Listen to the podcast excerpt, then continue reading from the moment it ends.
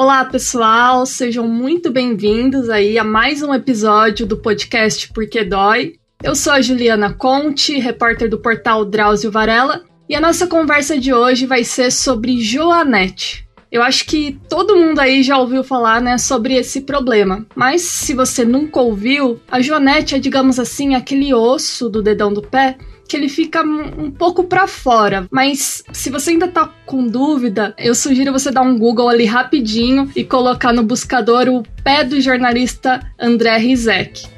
Brincadeiras à parte, a Jonete é um problema sério que causa bastante dor de cabeça para os seus portadores, porque além de ir deformando os pés das pessoas com o passar do tempo, ela é uma condição que gera muito desconforto e complicações, principalmente por conta da dor. E também o paciente ele sente muita dor quando o quadro inflama. Então, quanto mais cedo você cuidar, é melhor. Quem vai falar melhor sobre o assunto hoje, aqui com a gente, é o Dr. Alexandre Godoy. Ele que é chefe do grupo de pé e tornozelo do Instituto de Ortopedia e Traumatologia do Hospital das Clínicas aqui da Universidade de São Paulo. Boa tarde, doutor. Muito obrigado pela presença aqui do senhor hoje. Juliana, muito obrigado pelo convite. É um prazer estar aqui com vocês hoje. Legal. Para começar, se a gente começar a reparar assim no pé das pessoas, né? Pelo menos eu costumo fazer isso às vezes pode ser um pouco estranho, mas enfim, todo mundo tem um certo grau de deformidade no dedão, vai, vamos, vamos colocar assim. Aí eu queria saber o quanto isso é normal e o que, que a gente já caracteriza como um início de Joanete ou uma tendência a ter, né, Joanete no futuro. Legal, então, como você reparou, realmente o Joanete, né, a deformidade do dedão, é uma das situações mais comuns no, no meio ortopédico, né? Como aqui em um país tropical a gente anda descalço ou de chinelo, realmente as pessoas reparam uma nos pés das outras. Formalmente, o joanete, a deformidade chamada hallux valgus, né, tecnicamente, é definida quando você tem um desvio, ou seja, uma deformação do dedão maior do que 15 graus. É óbvio que isso é uma definição radiográfica, uma definição técnica, mas nós poderíamos dividir, então, o Joanete em três grupos. O Joanete leve, que seria uma situação dentro da normalidade, né, que não é uma doença. O Joanete moderado, onde a pessoa tem uma deformidade mais acentuada, sem dor, sem uma repercussão clínica. E o Joanete grave, quando a deformidade é bem intensa e o paciente tem limitação funcional para andar por causa da deformidade. Tá, mas por que que isso ocorre? Todo mundo fala de uso de sapatos apertados, usar salto muito alto, muito fino, mas o quanto isso realmente é, assim, um vilão, vamos colocar assim, ou tem mais a ver com a questão genética? tem um, um, um, perfil genético característico, então pessoas que tenham familiares, especialmente mulheres que têm mães e avós com Joanete têm uma probabilidade maior de ter, mas é uma situação multifatorial, ou seja, pode ter várias causas ou um conjunto de causas que levam a essa deformidade. Existem algumas pessoas que já nascem ou que na adolescência já apresentam o Joanete, que seria o Joanete juvenil, e esses são casos mais característicos que têm um perfil mais relacionado à hereditariedade. E existe o joanete, que é o mais prevalente, o mais comum, que é o joanete das pessoas mais idosas, que se desenvolve ao longo do tempo. E nessa situação, sim, o calçado apertado, alguns tipos de esporte, eh, alguns tipos de profissão podem ser fatores que contribuem para que ocorra deformidade. No caso, por exemplo, usar o, sapato apertado quando você é jovem, assim, isso pode acarretar no futuro um, um, uma deformidade ou, ou, não? Depende muito da regularidade, da frequência que você usa esse calçado apertado. Então, sempre que o bico do calçado converge para formar então essa congruência na frente dos dedos, você tem o estímulo à deformação. Portanto, o calçado apertado, o calçado de salto, que tem o bico fino, eles são fatores que integram essa lista multifatorial que pode piorar o joanete. Certo. É sempre o dedão, né, doutor, que ele vai entortando. Sempre o dedão. E além dessa forma, né, tão característica, né, quais são os outros sintomas, assim, o que, que a pessoa costuma sentir? Algumas pessoas sentem muito precocemente, ou seja, quando começa a ter a deformidade, já sente desconforto, já sente dor, principalmente relacionado à compressão, ao atrito. Então, sempre que você tem um joanete, o seu antepé, a parte dos dedos, fica mais largo, né? Fica num, num, num comprimento maior. E nessa situação, aqueles tênis, aqueles calçados que você usava no passado e que tinha uma forma que encaixava o seu pé, passam a ser muito restritivos. E isso estimula o nervo, isso causa inflamação na articulação, isso causa dor na planta do pé, e é o que vai levar esse processo inflamatório doloroso é, nos pacientes que têm a deformidade. Certo. E também eu estava vendo uns vídeos principalmente impede paciente que tem doença reumática, né? Que vai, com o passar do tempo, deformando tanto que o dedinho do lado também acaba ficando sobrecarregado, né? E gerando muita dor. Isso. Algumas é, doenças sistêmicas, né, que nós chamamos, e dentre elas a artrite reumatoide, são situações que potencializam a deformação do joanete. Então, o que pode acontecer são deformidades combinadas, e isso é muito frequente no joanete grave, no joanete crônico, principalmente do idoso. Então, você pode ter essa situação que você comentou. Então, o segundo dedo ele pode até subir em cima do primeiro, uhum. que nós chamamos tecnicamente de crossover toe. E você pode ter também os dedos em garra, quando os dedos pequenos, né, do segundo ao quinto dedo, eles se deformam e ficam em flexão como se fosse uma garra mesmo. Então, essas deformidades combinadas com o joanete são bastante prevalentes e isso vai ter um impacto também na tomada de decisão em relação ao tratamento. E doutor, assim, baseado na sua experiência, o que, que realmente piora, assim, a Joanete? Se o senhor pudesse listar aí o que a pessoa deve abolir para, sei lá, não sentir dor e, e prevenir o problema. O que tem que ficar claro para todos é que o joanete é uma deformação, quando o alinhamento está errado. Esse alinhamento errado, ele pode ser potencializado por estímulos que aumentem a deformação. Calçado de bico fino está nessa lista. Calçados muito flexíveis, muito moles, como por exemplo sapatilhas, que deformam muito o pé a cada passo e alguns esportes ou algumas atividades profissionais que a pessoa tenha que usar este apoio do dedão para se deslocar. Então, o deslocamento humano ele gera uma deformação do dedão. Se o dedão tem um alinhamento correto, sem nenhum problema. Se o dedão tem o joanete, ele está desalinhado e quanto mais vezes houver essa deformação ao longo do dia, por estímulo de calçado, por atividade específica ou por falta de proteção no calçado, a tendência é que haja uma progressão da deformidade, um aumento da deformidade. E sapato baixo, aquelas, por exemplo, chinelo que não tem um saltinho, sabe? Mulher usa muito, fala rasteirinha, não sei se isso também... Isso, as rasteirinhas, as sapatilhas e os calçados de salto de bico fino tradicionais, eles são os grandes vilões do ponto de vista do, do da vestimenta, né, do, dos calçados, na potencialização da deformação do joanete. Ah. Então, se a gente fosse listar os, os principais vilões do armário feminino, seria então a rasteirinha, como você está falando, o calçado de salto de bico fino e as sapatilhas. Então, mas aí nesses casos, o, que, que o senhor sugere? Usar tênis, tem amortecedor, não sei retomando aquela fala que eu, que eu disse recentemente, então, no dedo deformado, eu preciso evitar a deformação cíclica, que na verdade é a nossa locomoção. O armário feminino tem vários calçados que protegem o joanete, que limitam essa deformação do dedão do pé. Então, calçado tipo Anabela, calçado tipo plataforma, um calçado de salto que tenha uma meia pata na frente, Todas essas são características que estabilizam os dedos, que deformam menos o pé para dar o impulso e, portanto, são calçados protetores para o joanete. Tênis. Tênis é bom.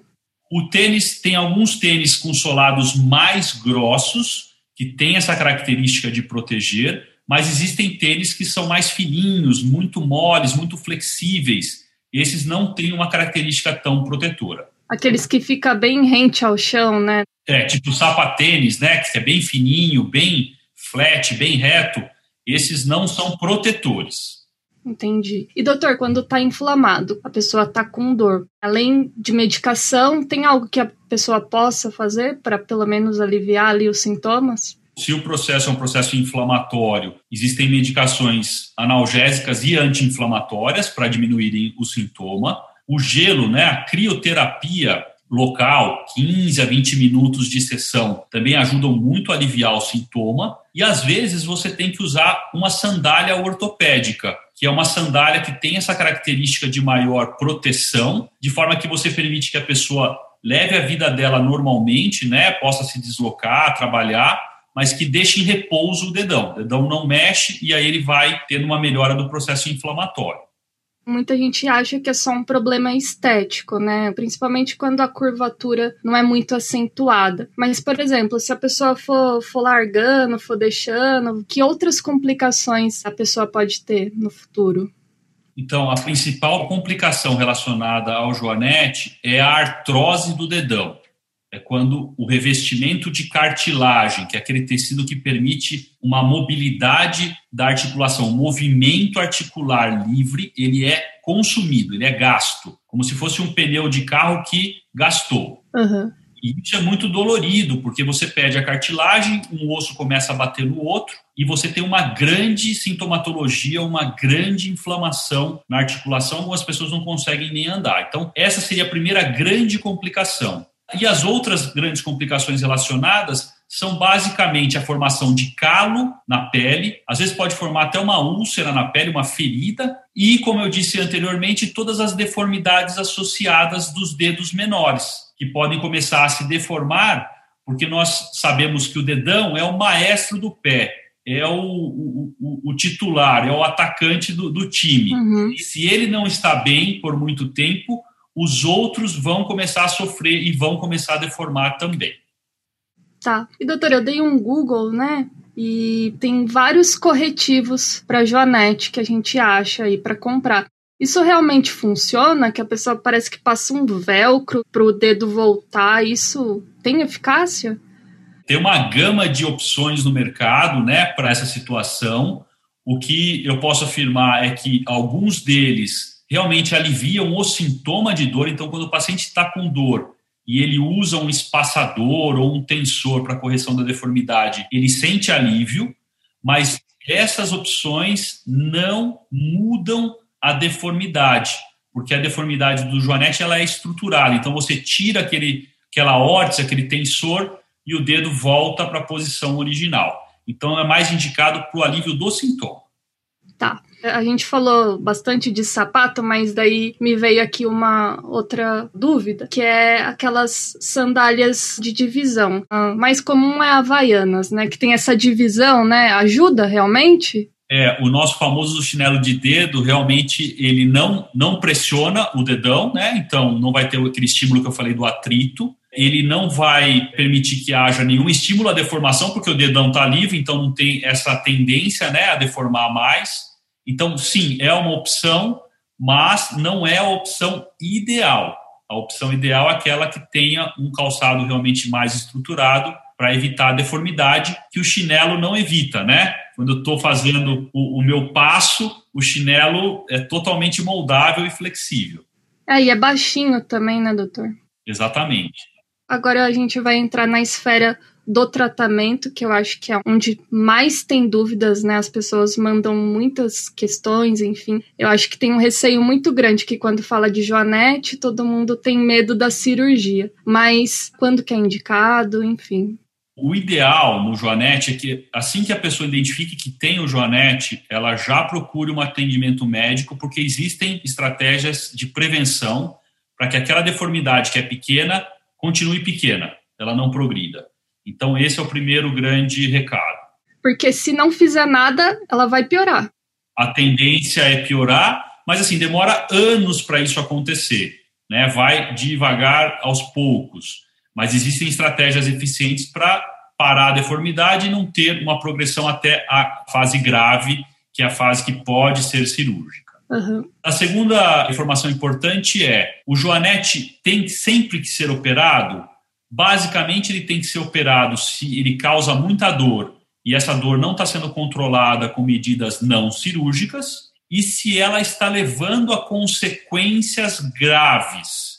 Então, às vezes, o paciente não tem tanta dor, mas ele já está começando a apresentar um consumo da cartilagem, ele já está começando a apresentar uma deformidade dos outros dedos menores, e aí talvez o tratamento cirúrgico possa melhorar o joanete e evitar as lesões associadas. Em relação à cirurgia, é, todos nós, né, da nossa geração, a gente tem uma memória assim, ah, mas a minha avó operou Joanete doeu, a minha mãe operou e doeu, a minha vizinha voltou a deformar. Então, existe essa sensação, né? O que eu posso te dizer é que a ortopedia mais relacionada ao pé e tornozelo, ela evoluiu muito nos últimos 15 anos. Então, hoje existem cirurgias de rápida recuperação que são eficientes na correção da deformidade. Mais do que isso, a correção é permanente, ela tem durabilidade, mas cada caso é um caso.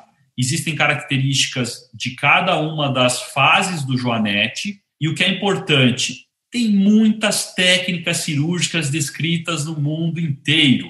E nós ortopedistas, sempre que assim a gente vê muita técnica cirúrgica, a gente fica desconfiado, porque o ideal é ter três ou quatro. Uhum. Então, sempre que for optar pelo tratamento cirúrgico, é importante lembrar que tem um resultado muito bom, não é uma cirurgia que deva doer, não é uma cirurgia que tem um tempo de recuperação muito longo, mas a tomada de decisão entre operar e não operar deve ser tomada com muita cautela.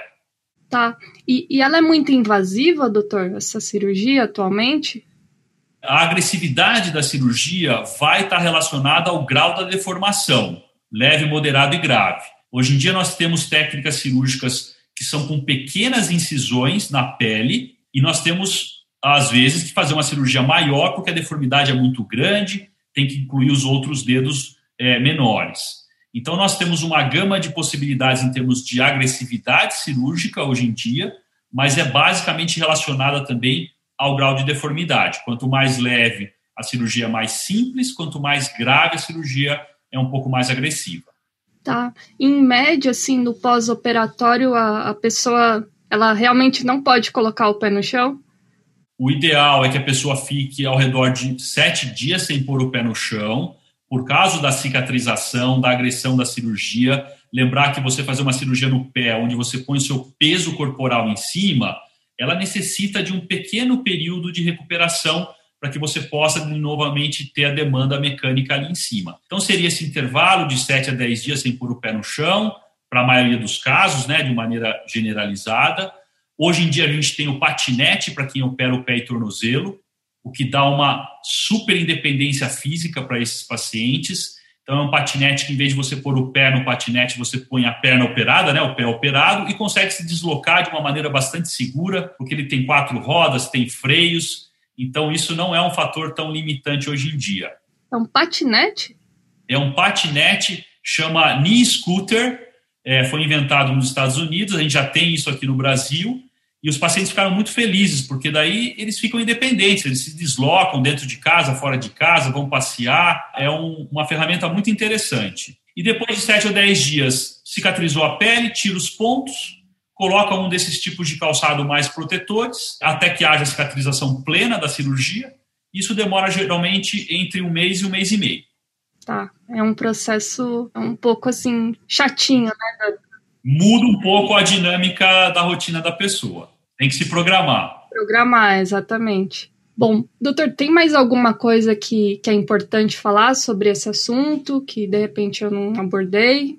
Uma, uma situação que a gente sabe que ajuda a manter o pé saudável é você fazer exercícios para a musculatura do pé. Por incrível que pareça, nós temos muitos músculos dentro do pé, nós temos cinco camadas de musculatura e que se a gente parar para pensar, a gente não exercita, não faz uma atividade para essa região, a não ser pisar em cima e se deslocar.